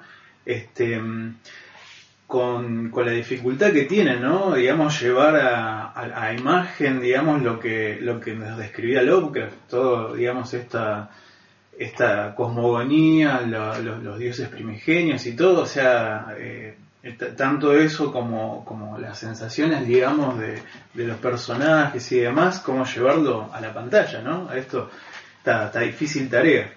Este, bueno, de- ya que está voy a, nombrar algunos de los de los este, de los trabajos que comentaron ustedes de, por ejemplo el color que cayó del cielo eh, tuvo varias adaptaciones. Este obviamente que los autores o sea lo- los directores eh, tuvieron como no, no ok no tuvieron su este como no se no se o sea no se acotaron a contar eh, textualmente lo que lo que describe Lovecraft, sino que pusieron parte, digamos, de su este, de, su bagaje y, y adaptaron, digamos, de, totalmente con una libertad demasiado, a veces demasiado, este, eh, nada, o sea, eh, demasiado libre, por, por decirlo de alguna manera, este, el relato es que, no sé, que, que quizás daban para más. Por ejemplo, sí, Eso creo que es, o sea, pero eso es parte de la, digamos, del espíritu Lovecraftiano, ¿no? Porque el tipo medio que deja como algo de código abierto eh, Claro. eh, sus, sus mitos, ¿no? Para que, sí. para que bueno, se juegue con eso. para que se juegue un poco con eso. Pero bueno, más allá de eso, digo, hay adaptaciones de las, de las obras de él puntuales que eh, están, digamos, blanqueadas como adaptaciones, o sea, esto es una adaptación de una obra de Lovecraft. Y hay algunas que son, eh, que toman elementos, digamos, de, toda la obra. Eh, bueno, entre las adaptaciones hay varias que mm, son conocidas, que, tienen, digamos, como ya este, su público. pero bueno, hay otras que no. Yo traje algunas que no, no son tan conocidas o que quizás no, no, no son tan recurrentes. Eh, por ejemplo, eh, tenemos una que se llama Dagon del año 2001 que eh, uno, bueno, dice la adaptación de Dagon, bueno, va a hablar sobre eh, Dagon, digamos, este, la obra. Y no, habla justamente sobre la, la sombra sobre Ismut. Este, y es una, es una gran adaptación sobre, de la sombra de Ismut. De hecho, creo que es una de las mejores adaptaciones que, que tuvo Lovecraft, eh, de la mano de Stuart Gordon, que es un director eh, estadounidense, que es, es, digamos, como, como, como decirlo de alguna manera, este, es el que más eh, películas hizo adaptando obras de Lovecraft. Eh, ya también había hecho en el año 86, si no me equivoco, eh, Reanimator, eh, que es eh, también este, una adaptación de Herbert West Reanimator. Eh, había hecho From Beyond también, si no me equivoco.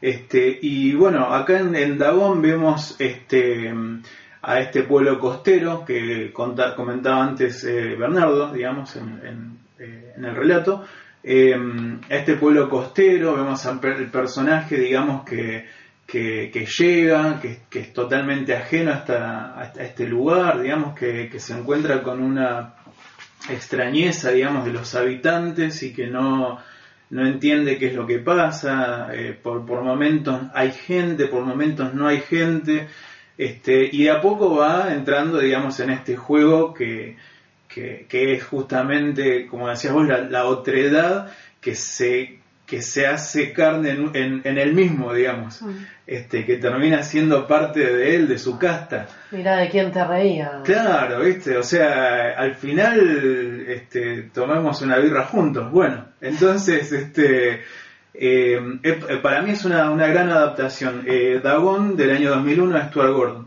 Después hay otra eh, que se llama Necronomicon como libro, eh, que es una... mm, ¿Te puedo hacer una pregunta Sí, claro. antes?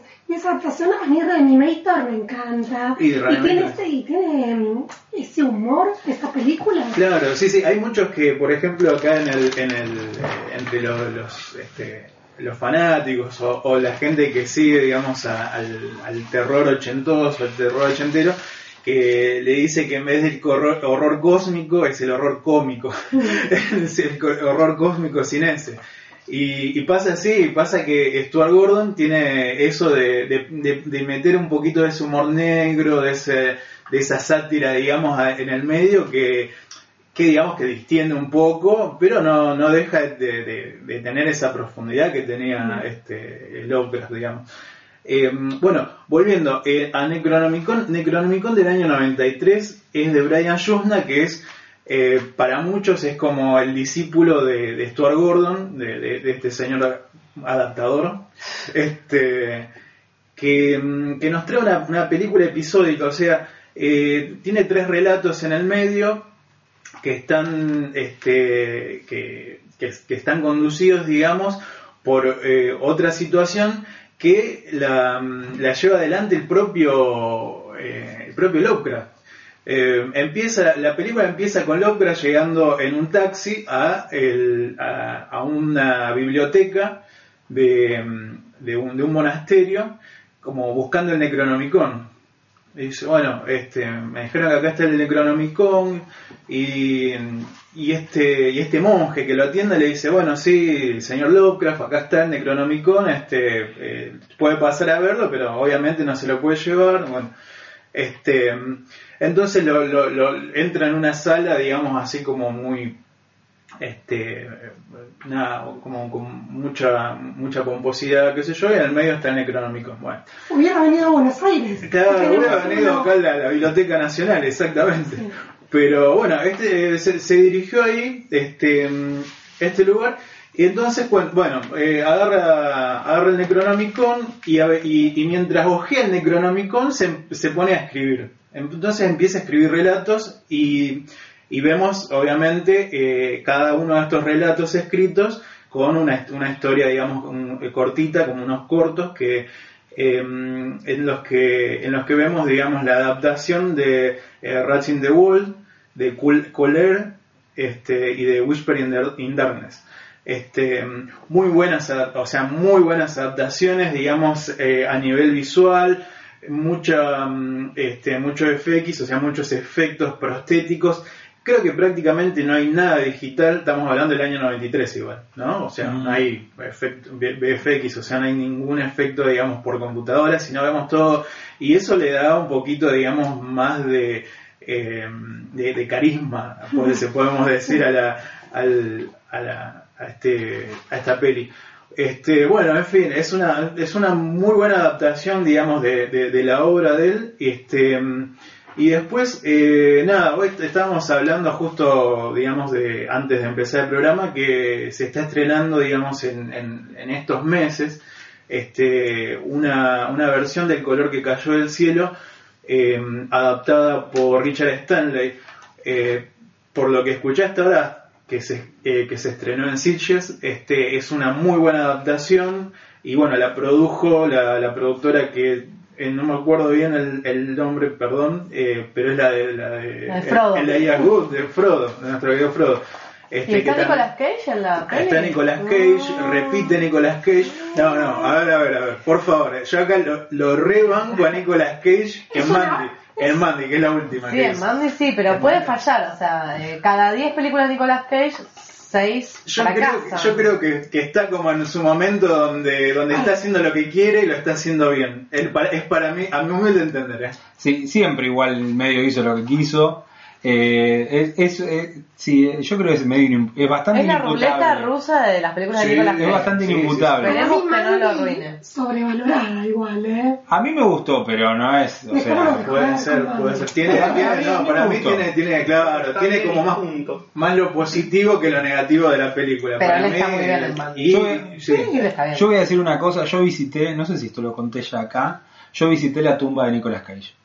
La pirámide. Claro, yo, yo estuve ahí porque eh, Nicolas Cage es fanático de Nueva Orleans Sí. y en el cementerio el San Luis I, eh, que es el cementerio histórico de, de la ciudad de Nueva Orleans, él se compró una tumba y la tiene ahí para el día que se muera. Es una pirámide gigante Ah, blanca el- en el medio de la y la, la está pagando ahí. y No, él me cae mil puntos. O sea, ya construirse una pirámide es genial. es faraónico, ¿no? faraónico, muy. Pero, pero, es, pero es medio es medio inimputable. Hizo la hizo la adaptación de eh, Wickerman, que es una de las adaptaciones más berretas del mundo. Es verdad, ahí, es uno de los puntos flojos Muy bajo, de la muy carrera, bajo. sin duda. sin duda. Pero, pero es así. Bueno, este, así que bueno, esperemos que nos depare una, una buena adaptación, la veremos, probablemente el año que viene volvamos acá y lo, lo puteemos o, o- o ve- veremos qué, qué diremos. Bueno, eh, una más eh, y nos jugamos más, eh, Creepshow del año no- 82, eh, tal vez la, hayan visto, es una película de George Romero que, al, eh, que Stephen King ayudó, digamos, con, con el guion. Este, donde tenemos, digamos, eh, también es episódica, tenemos varios relatos, eh, varios cortos también, eh, y, la, y la segunda, digamos, este segundo eh, relato se llama La solitaria muerte de Jor- Jordi Berry, que está protagonizada por el mismísimo Stephen King y adapta, como no podría ser de otra manera, como dijimos antes, el color que cayó del cielo. Este, lo vemos, eh, o sea, obviamente se toma toda la licencia del mundo Stephen King para adaptar y eh, lo hace a su manera. Este, donde lo vemos a Stephen King como un, como un sureño solitario en su granja, eh, al que le cae un meteorito justo ahí en, en el frente, digamos, de, de su, de su hogar. Este, y bueno, en el- como, como relataba antes, digamos, ve la fosforescencia, ve este color extraño y todo. Y, y lo lleva por otro lado, este Stephen King, eh, o sea, hace como el cuento este de la, de la lechera, ¿no? Porque el tipo se imagina como que, bueno, con esto ahora me voy a llenar de plata, lo voy a llevar por eh, a, recorrer, digamos, lo- los distintos pueblos y que me paguen por ver el, este, este tesoro. Y de golpe, obviamente, se empieza a deshacer y bueno, todo lo que ya sabemos. Eh, este es muy, o sea, es anecdótico, pero es, como, como gracioso verlo a, a Stephen King actuar, digamos, este, está bien, eh, está bien, eso es como Nicolas Cage, digamos, de los 80, este, y está, está bastante bien. Este, mm, así que bueno, Creepshow del año 82 de George Romero es otra, este, otra recomendación para, para ver. Y bueno, eh, hay varias, este, eh, eh, varias películas que tomaron elementos de la cosmogonía como, como Creepshow. Está Evil Dead, que creo que muchos la conocemos, que Sí, sí, sí. aparece el Necronomicon, que es también apodado Necronomicon Ex Mortis. Es- Eh. es- Evil Dead a mí me encanta y me gusta mucho lo que hicieron con la serie ahora, ¿no? Sí. Ahora eh, Evil Dead, Ash vs. Evil Dead es una serie que salió a, tres años Sí, sí, sí. que re- retoma la historia de, de Ash, que es este personaje que siendo joven, recién salido de la adolescencia, encuentran una, una cabaña con un libro, este, con un libro para invocar muertos, ¿no? Y, y invo- invocar demonios. Sí, sí. Y eso hace una saga de, de cuatro películas, ¿no? ¿Tres o cuatro? Eh, son tres. Tres- tres películas. un remake una está bueno, remake está re después. buena, la rebanco la remake. está buena, me, gusta, bien. me gusta mucho el cambio, digamos, de la de- de- Esa- del personaje, del protagonista. La dirigió un argentino, ¿no? Ese- Esa, si no me equivoco, la dirigió Fede Álvarez. Fede Álvarez, sí. sí, Fede Álvarez. Sí, sí. No, es uruguayo. Ah, uruguayo, claro. Sí, Sí, sí. A lo mismo. Eh, más o menos estamos bien. Nos robamos uruguayos Este- siempre. Así que- Hicimos como los profundos con, con Uruguay. Eh, bueno, y, y en la serie es el tipo es un, es un casi cincuentón eh, que para impresionar, o sea, él cuida, todavía cuida el libro, vive en, o sea, vive en un tráiler y empieza, el, el problema empieza cuando él para tratar de impresionar a una chica abre el libro y empieza a leer pasajes como Sí, si sí, fueran poemas de Fumado encima, estaba fumado y, simplemente lee como diciendo, mira, ahora va a pasar algo este, extraordinario. mirá". Muy, muy genial. Este, así que bueno, Evil Dead es una gran trilogía, si no la han visto, corran y véanla. Este, después tenemos películas como Hellraiser de Clay Baker que también toman, digamos, muchos elementos, digamos, de, de, Lovecraft. Este, In the Mouth of Madness de John Carpenter. Es- es Esa la es una gran, mejor. exactamente, La una mejor gran película. Que sin embargo, digamos, muchos confunden, digamos, por el nombre solamente con In the Mountain of Madness y no, no, no tiene nada que ver. No tiene Nada que nada que ver. Este, Yo sufrí una gran decepción, debo Claro. decir, porque sí, bueno, ya sé que no es el mismo título, pero bueno, Sí, es que, es que siempre, digamos, es como decían muy esta- enga- es publicidad engañosa. Claro, Pero sí, es sí, otro título, ¿no? pero yo quería la historia del cuento de la montaña. Pero ve, a mí lo que me gusta de esa peli es que toma un montón, o sea, no adapta ningún cuento, pero toma un montón de elementos Lovecraftianos y hace algo que es cinematográfico, que está buenísimo.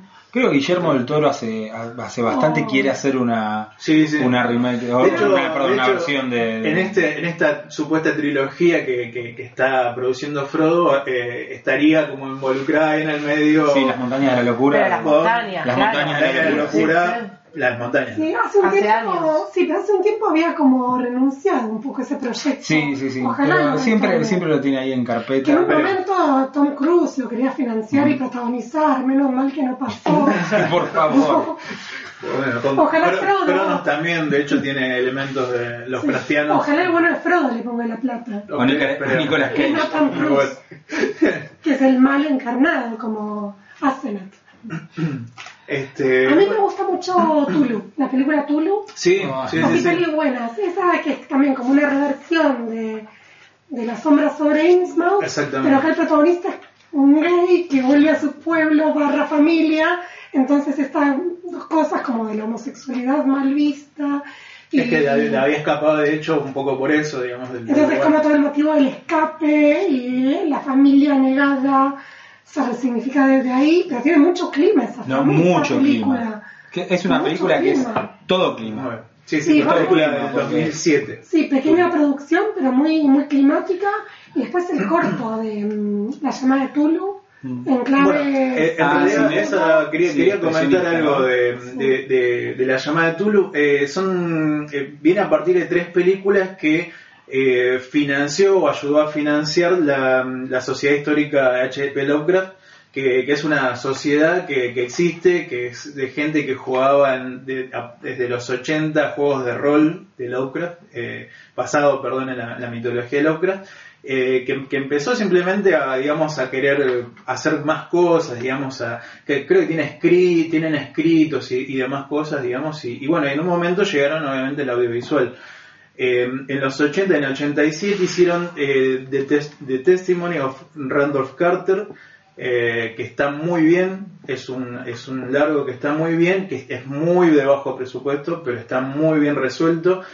Eh, y ahí después el- saltamos al 2005 con la llamada de Tulu, que también, digamos, este, reversiona la, la sombra de, sobre Innsmouth. Que ahí antes decíamos la dificultad de adaptarlo y con esta estética así como al principio del siglo XX, la, el modo de construir la ciudad de Rie, con su geografía, no, Claro. su geometría, perdón, neoclidiana, imposible, está muy bien. Claro, con sí, unos sí, sí, cartones así utilizaron nomás, porque es- está súper bien construida. Claro, pues es una estética neoexpresionista, Sí. tipo Claro, expresionismo sí, sí. alemán, Pero pero, la ciudad de muy bien. ahí está mejor que en ningún otro lugar, está bárbara. Sí, sí, y sí. incluso Tulo, con esta estética medio de pastiche collage que tiene, está, está muy bien, medio absurdo también como es Tulo. Claro, sí, sí, pero bueno, es un buen recurso, digamos, como para eh, a- apoyarse y no, no, no claudicar como en la limitación de recursos, siempre, ¿viste? Este, bueno, eh, Andrew Lehman, que es el director, eh, también repitió, con a- a- ayudado por la, la- la Sociedad Histórica Lovecraft, eh, en el 2011 haciendo The Whisperer in Darkness, eh, que es, o sea, de la, El que del susurra pro- del propio, exactamente, de la, de la propia, este, de la propia obra, este, que también es- tiene esta estética, digamos, eh, blanco y negro de, de- de- de los años 30, digamos, y lo utiliza también como, una, como un gran recurso, digamos, nada. Si pueden, véanlas, es una, como una trilogía, digamos, que, que- se armó. Este, y bueno, para cerrar, eh, voy con unos, con unos cortos. Hay unos cortos que quien, quien digamos, eh, quiere ver algo que esté mucho más eh, en, digamos, este, como, como a rajatabla, digamos, este, de, los relatos, tenemos un corto del 80, de 1980, que se llama The Music of Eric Sun, que también este, eh, adapta eh, el relato. Y eh, después hay un corto animado que está muy interesante del año 2016, que es de, At the Mountain of Madness, que es, totalmente, digamos, una adaptación del relato, pero este digamos como, como, como para aprovechar digamos este tiempito del corto va como un poquito más al meollo digamos o sea como que se salta un poquito la, la, la primera parte este y mm, después tenemos otros dos eh, que es uno es Brutal Relax véanlo este ahí se adapta un poco a manera más de comedia, digamos, eh, toma el elemento de los profundos, digamos, y eh, ve- El- porque es, Me encantó el nombre, Brutal Relax. Brutal Relax es como, claro, exactamente. Este, eh, bueno, y en el 2010 eh, hay una, una película muy interesante, perdón, perdón, un corto muy interesante que se llama eh, Frank Danculo Paranormal Drug Dealer. Véanla, véanla. Es, en, un futuro, sí, en un futuro de Neo Mega Ultra Tokio. Véanla. Quiero, eh, quiero ver eso. Ya, ya la quiero buscarla ahora. Ahora. Sí, por favor, links y interrumpimos esto. cosas. y- Así que Vos, bueno. vos nombraste la, la Sociedad Histórica de, de Lovecraft. Sí. Acá estuve viendo que tienen un lema que en latín es Ludo fore putavimus, que quiere decir algo así como pensamos que sería divertido. Y está muy bien porque se juntan a jugar al rol y Totalmente, es que así, creció, digamos. Sí, igual suena un poco amenazante, ¿no? Eh, me los imagino llegando con máscaras eh, No, en medio de la sí, noche tocando el timbre. Escúchame, hay una que, eh, que es bastante bizarra, de 2016, que es una película animada, Sí. se llama Howard Lovecraft y The Frozen Kingdom. Sí, sí, sí. es una sí. película animada que tiene a Lovecraft niño Sí. viviendo un montón de aventuras y es como entre tierna y bizarra, Sí, sí. medio que cabalga al Bueno, en un momento. Esa, esa, esa, esa fue Es como la Never Ending Story y la vida de Lovecraft, eso es raro. Muy linda. Bueno, hay, hay un lugar que también eh, pueden buscarlo por internet que es el eh, un lugar donde van todos los cortos. Es como una especie de, de festival de cortos sobre Lovecraft que de ahí sacas muchísimo material. O sea, entren y busquen, búsquenlo por, por internet que lo van a encontrar, digamos. eh, es así. Se llama básicamente eh, eh, Festival de Short Short eh, sobre. ¿No tenemos la Necronomicon Argentina también? Sí. ¿Así Bueno, eh, Sí, sí, sí, yo la recordé como en, en el camino para acá, pero preferí no hablar de No vamos a hablar de. No vamos a pronunciarnos sobre también. esa producción. También. Y Ah, ya estamos Sí, ya medio que estamos. para nuestra sección. Sí. Sí, Quería decir una más. Yo quería recomendar eh, que a mí me había gustado mucho la del error de Dunwich. Eh, La de que con Kerr es de los 67, ¿no? Sí, sí, Algo 67 o 70, no me acuerdo. Eh, eh, con Deborah Kerr, que es una gran actriz, eh, muy buena. 70. ¿Y de qué hace? ¿De la, de la albina? Sí, muy, muy buena. A mí me, me gustó mucho. Hace una albina así medio, De forma. no sé. ¿Con ojos de pescado o sin ojos de pescado? Claro, es como una albina medio trastornada. Sí, sí, medio trastorno. ¿no? Sí. Mira. Y es que yo, bueno, Deborah Kerr hizo una, o sea, protagonizó la adaptación de Otra Vuelta de Tuerca, que es de Innocence, y hace de trastornada todo el tiempo también. Le Es salió muy bien. Muy bueno, muy bueno. Eh, eso solo quería decir, nada más. Muy bien. Bueno, vamos a nuestra sección para ir Sí. terminando. ¿Y quieren decir el nombre de nuestra sección con nosotros? Siempre sale mal. Sobre todo que la diga Nico. Quiere- Pará. quiere- Era. Eh, La sección- Ojo, Ojo cuando te vayas a San Clemente. ah, no, ni una palabra. San Vicente no era. Bueno, Me sonaba. Ojo cuando te vayas a Innsmouth. Claro, yo traje una cosita, eh, porque se me ocurrieron bastantes cosas. Primero se me ocurrió hablar un poco del bloop. Bloop es una... eh, se escribe B-L-O-O-P, que es, una, es un sonido que se captó en el año 1997, que es un sonido de las profundidades marinas y que empe- eh, creció el mito de que es el, el sonido del Tulu que está llamando y que es un sonido supuestamente animal, se cree que es un sonido animal, pero dadas las características del sonido, no hay ningún animal tan grande como para hacerlo en la Tierra. Amo. Y eso lo pueden buscar y está el sonido en internet. Sí, tienes que entrar en Wiki- en Wikipedia. En Wikipedia y todo, sí. Pero después se me ocurrió hablar de otra cosa. ¿Qué hacemos si eh, este programa, este especial de Navidad, nos, eh, nos gustó tanto que queremos eh, eh, queremos empezar una religión, una religión lovecraftiana y abandonar nuestro ateísmo o nuestro cristianismo light? ¿Qué hacemos? Nuestro judaísmo, nuestro, Nuestro judaísmo, hay lo que otras sea. religiones. No, judaísmo Sí, sí. con Lovecraft no. O sea, ya dijimos que Pero es abandonar y pasar. Tenía un Ah, amigo judío. tenía un amigo judío y la esposa. Eh, bueno, y estuve averiguando y eh, ustedes saben lo- quién es este eh, A- Antoine Lavey. Sí, Sí. Es, eh, bueno, es el fundador de la iglesia satanista. Un discípulo de él, que es Kenneth Grant, se separó en los 70 y armó su propia, eh, eh, su propia religión íntegramente basada en los conocimientos de Lovecraft. Sí, lo amo, me encanta. Es buenísima, es, es muy buena. Eh, se llama la Orden Tifoniana y de ahí se desprende la verdadera Orden de Dragón.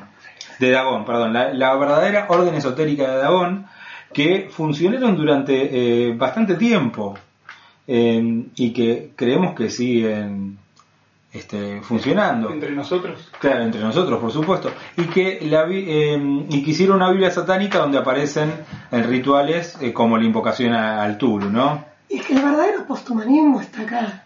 Es eso. Es el antihumanismo radical ya anticipó Lovecraft. Así que, Vos sabés que yo había traído exactamente lo mismo. Yo había traído exactamente lo mismo, se ve que como combinamos ahí en nuestras eh, nuestras mentes. ¿Nos quieren hicimos- Sí, yo, yo de hecho traje como la actualización también, o sea, hay hoy en día eh, una, un seguimiento de esta orden tifoniana este, a, a par- eh, a partir de la logia Magan se llama. La logia Magan eh, hace justamente, eh, o sea, eh, utiliza los mitos de Tulu como un sistema ocultista, eh, o sea, utilizando, digamos, haciendo rituales y demás como para eh, ayornarlos a una práctica esotérica moderna, digamos. Así que, sí, porque entre los cultores así de, de- del conocimiento de Lovecraft hay, ma- hay dos ramas, ¿no? Tenemos una rama que es más este, espiritualista, eh, ¿no? De, de, de, bueno, en realidad son, hay, hay un, este, hay, hay una interpretación eh, psicológica de una psicología, eh, como llamamos la psicología de masa, una psicología de grupo que está entendiéndose a partir de estos mitos, bu, aburrido, un embole, y otros que no, dicen eh, Lovecraft era un iluminado y eso que escribe, que lo escribe en forma de cuentos, en realidad lo escribe en forma de cuentos, pero es porque él conocía la realidad de estos primigenios y estos antiguos y estos primitivos y, y lo que sea, y nos está diciendo la papa, la posta, de qué lado tenemos que estar cuando todo se vaya a la... sí, sí.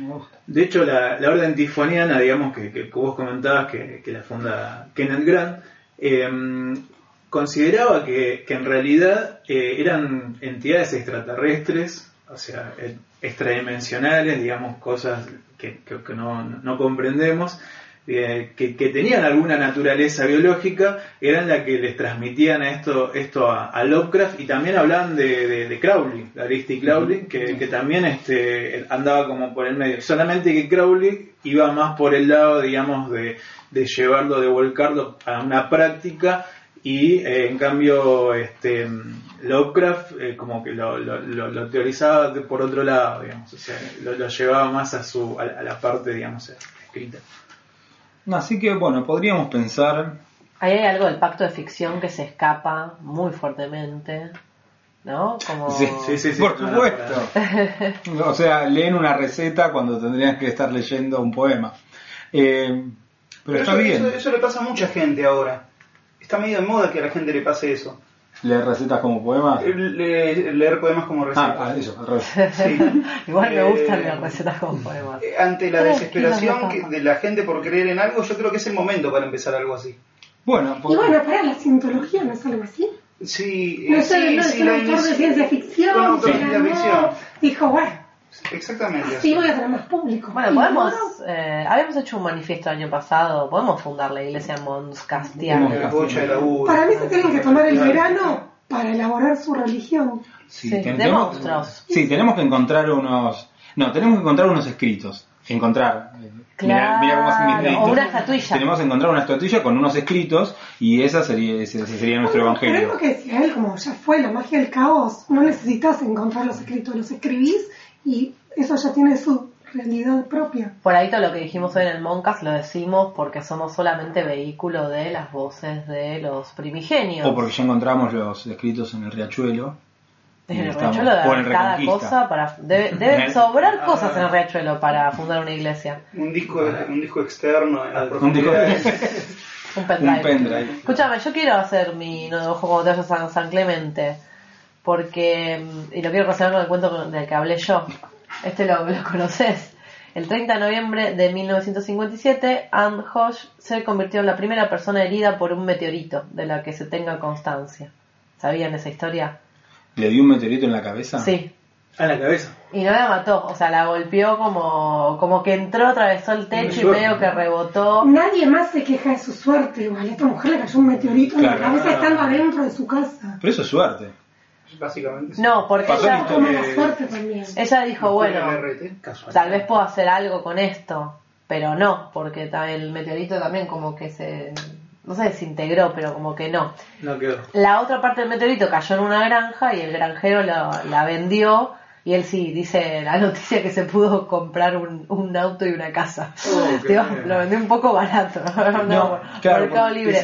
Y la pobre Anne eh, murió a los 52 años eh, en un psiquiátrico. No, muy Sí. Sí. a full. Eh, y bueno, dice, ¿no? No ganó dinero, eh, pero sí fama. Que desembocaría en problemas mentales. Me encanta esta noticia. Lo que te da te quita no el que- meteorito.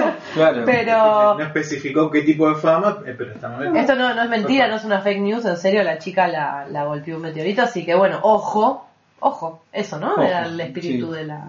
Yo hace poco la recordé, sección. recordé una película en la que a un tipo le golpeó un meteorito que venía de la luna Sí. y se transformaba a la noche en, la- en lagarto, eh, en un lagarto gigante. Y quiero volver a ver esa película porque de chico me Todos marcó. tienen más suerte que Anne. Sí, Ann no, no Nunca, consiguió ni ser lagarto, que está bueno ser lagarto a la Comprarse noche, un auto. ni comprarse un auto. Igual es bastante el meteorito de Lovecraft Se, porque se es llama La se Piedra Lunar, creo que se llama esa película. Sí, se ve que le chupó, no sé, la mente. Sí, la, la, la la salud cordura. psiquiátrica. La nota también decía como bueno, que se había divorciado. Bueno, pero eso podía pasar. Se divorció 10 años después del meteorito, Claro. o sea, eso te puede pasar. Capaz que se casó después del meteorito, ¿no? Además, para igual más mala suerte si durmiendo con otro le cayó justo a ella. Es verdad, no, pero está del lado de la Claro. cama incorrecto, me parece. Siempre me va a tocar Claro. todo a mí. Entonces, como consejo, aseguren el techo contra meteoritos, Sí. O dormir con baldes al lado, por si el meteorito lo, lo atajás, un balde con agua, ponele. Para que no se- sí, Se me ocurrió ahora. Se me ocurrió mucho más rápido de lo que a uno se tiene que Es ocurrir. como una reelaboración de la creencia del vaso de agua al lado de la cama que había que en los 90. Absorbe- Absorbe la mano La Absorbe energía. meteoritos. energía. El balde te absorbe meteoritos, es para, para aguantar el meteorito. Bueno, eh, vamos terminando. Eh, Sí. No solo este eh, mega super especial de Larguísimo, Lovecraft, de larguísimo, Lovecraft. como debe ser, sino el último capítulo de la segunda temporada. Eh, y este capítulo, bueno, en el que estuvimos contando con las presencias magistrales de Nicolás, Ramón y Eugenia, ponen cara de que no, pero No, sí, sí, sí. Sí, totalmente. Y bueno, les agradecemos a quienes están del otro lado habernos escuchado, los comentarios amorosos que nos llegan y nos dicen. Díganlo públicamente, así quedamos bien. Eh, salvo que sea alguna crítica negativa, eso nos lo hacen por privado. Nos siguen escuchando en Evox, eh, nos pueden encontrar por Podcast Addict. eh, seguimos girando en Radio La Colectiva. Eh, probablemente aparezca otro de nuestros capítulos en el espacio de Proyecto 5.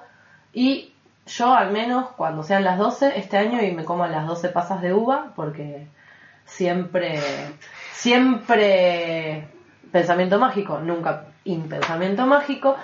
Uno de los deseos que voy a pedir es que el año que viene estemos en Spotify. Vamos a tratar, vamos a hacer todo lo posible. Yo me voy a comer los 12 tentáculos de calamar para y a, a las 12. Eh, y no, yo quería decir algo que por ahí no tiene nada que ver directamente con esto, pero ya que estamos, yo no creo que esto se, eh, se edite antes del, del 14 de, de diciembre. Quizás sí, no lo sabemos. Pero Ah. Hay eh, Eugenia y Lucía, junto con otra gente y una editorial eh, autogestionada que llama Estrella Negra, sacaron eh, un libro maravilloso, hermoso, increíble que se llama Caminan entre nosotros. eh, que, bueno, si se contactan con Monscas o con quien sea, seguro se llevan un ejemplar abonando lo que tienen que abonar.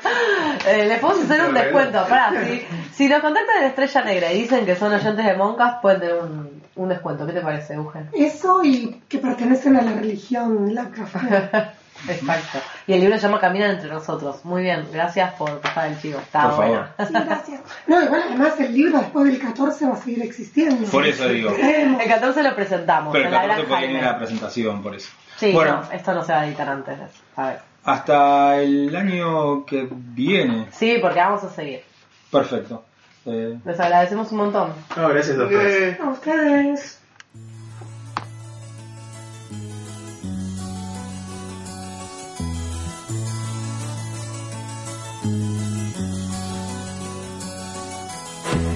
Dejaré mi tierra por ti, dejaré mis campos y me iré lejos de aquí. Cruzaré llorando el jardín y con tus recuerdos partiré lejos de aquí. De día viviré pensando en tus sonrisas, de noche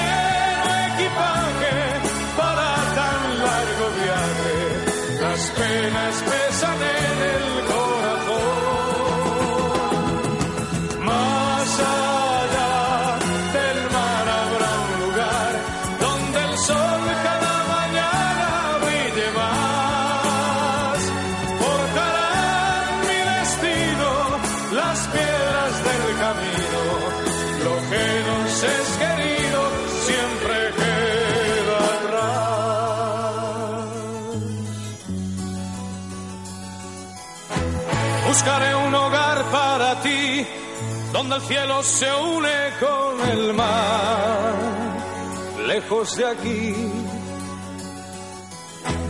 Con mis manos y con tu amor, lograré encontrar otra ilusión, lejos de aquí.